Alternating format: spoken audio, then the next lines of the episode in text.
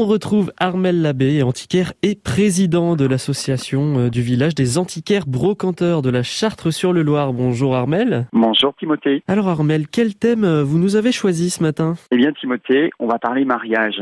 Et oui, hein, j'aime surprendre les auditeurs.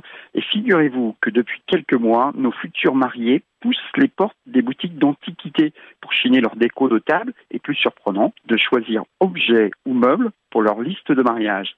Et finalement, quand on regarde de plus près, il existe non pas une, mais des dizaines de traditions liées au mariage et à notre métier d'antiquaire brocanteur. Et en termes de cadeaux de mariage, qu'est-ce qu'on offrait aux mariés à l'époque? Eh bien, autrefois, on offrait des meubles. Par exemple, en Normandie, la coutume voulait que le père d'une petite euh, fille abatte un beau chêne le jour de sa naissance, puis laisse sécher ce bois une vingtaine d'années et commande une armoire de mariage le jour de ses noces. Un autre meuble de mariage, le coffre.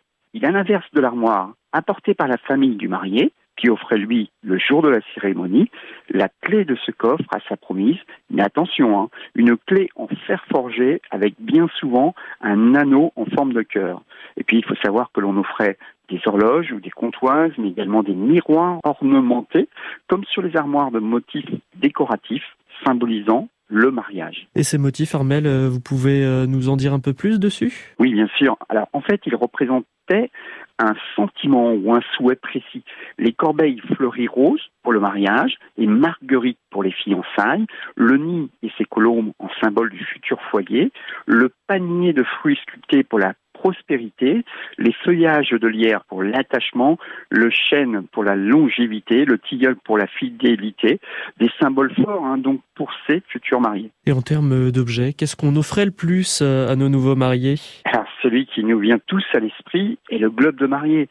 Et il faut savoir qu'après les noces, la jeune mariée réalise la décoration de son globe sur un coussin de velours. Elle va y déposer sa couronne de mariée et y ajoute une multitude de petits objets selon ses envies. Alors ça peut être de petits miroirs, un carnet de balles, une photo souvenir. Et sachez que si on retrouve régulièrement un miroir central dans ces globes, c'est encore pour de multiples symboles comme la fécondité, porte-bonheur et reflet de l'âme.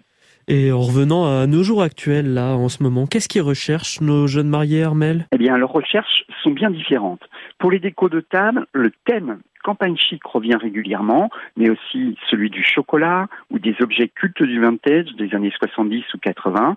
Pour les cadeaux, ça peut être l'occasion euh, de se meubler ou de meubler un peu plus la future maison selon le style et le goût de chacun, mais aussi un luminaire ou un beau miroir ou encore un bel objet. Et d'ailleurs, la faïence de Gien, modèle pivoine, est curieusement très prisée par les futurs mariés actuellement. Alors vous voyez, hein, Timothée, l'Antiquité et la brocante sont très liés aux nouvelles modes de consommation actuelles. On cherche avant tout la seconde vie, l'authenticité, le charme du vécu. Et merci Armel, et on vous retrouve demain du coup pour un petit tour euh, sur euh, les nouveautés dans le monde de brocante. Merci, à demain.